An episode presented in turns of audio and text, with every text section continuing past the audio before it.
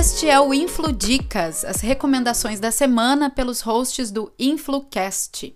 Eu, Andressa Grifante e o Leonardo Zanata compartilharemos sempre com vocês algumas das nossas descobertas. E aqui tem de tudo: entretenimento, tecnologia, inovação, cultura, games, novas mídias e tudo aquilo que jogarmos interessante dividir com nossos ouvintes. Nos acompanhe na sua plataforma de streaming preferida e no site influcast.com.br. Minha infludica de hoje é Homo Deus. Homo Deus é um livro escrito pelo israelense Yuval Harari. Esse livro foi publicado a primeira vez lá em 2015, em hebraico, pela editora Devir. Harari já deu um show no livro antecessor Sapiens, uma breve história da humanidade, onde ele relata o curso da história ao descrever os eventos e a experiência humana individual. Homo Deus, ao contrário do livro anterior, lida mais com as habilidades adquiridas pelos seres humanos ao longo de sua existência e sua evolução como espécie dominante no mundo. O livro brinca com uma certa seriedade e muito embasamento ao tentar pintar ou prever uma imagem do futuro. Muitas questões filosóficas são discutidas, tais como a experiência humana, o individualismo, emoções humanas e até a consciência. O livro é dividido em três sessões e 11 capítulos.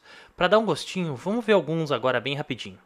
No primeiro capítulo, ele debate a nova agenda humana, onde o autor busca primeiro responder a questões sobre quais podem ser os objetivos mais importantes da humanidade no começo do terceiro milênio. Pela primeira vez na história, grande parte da humanidade não precisa mais se preocupar em sobreviver à fome, pestes, guerras, exceto, claro, pela questão uh, imprevisível agora do coronavírus. Muito mais pessoas morrem hoje em dia por excesso de peso, por velhice, por doenças não contagiosas como câncer ou doenças cardíacas. Por mais felizes que essas conquistas possam ser, a história nos diz que a humanidade não se satisfaz com o já alcançado.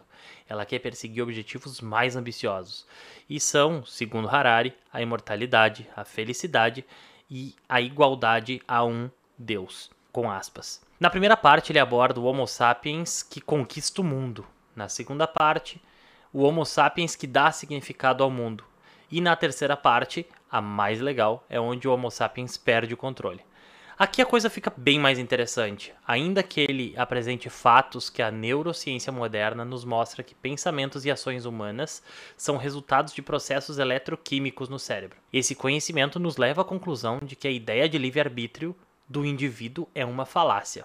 Eu não vou dar spoiler do fim do livro, mas o final é definitivamente intrigante. Tanto que resolvi trazer ele para cá como forma de disseminar isso e quem sabe trocar figurinha com vocês. Se tu já leu, se tu vai ler ou se tem alguma dúvida, entra em contato aqui conosco, deixa tua mensagem. O link para o livro tá na descrição desse post e tá lá no nosso site também. Certamente é uma leitura que vale muito a pena. Essa foi a descoberta de hoje do InfluDicas, edição especial do InfluCast com nossas indicações para vocês. Fique ligado para os próximos episódios, siga na sua plataforma preferida e acesse nossos conteúdos e serviços também no site influcast.com.br.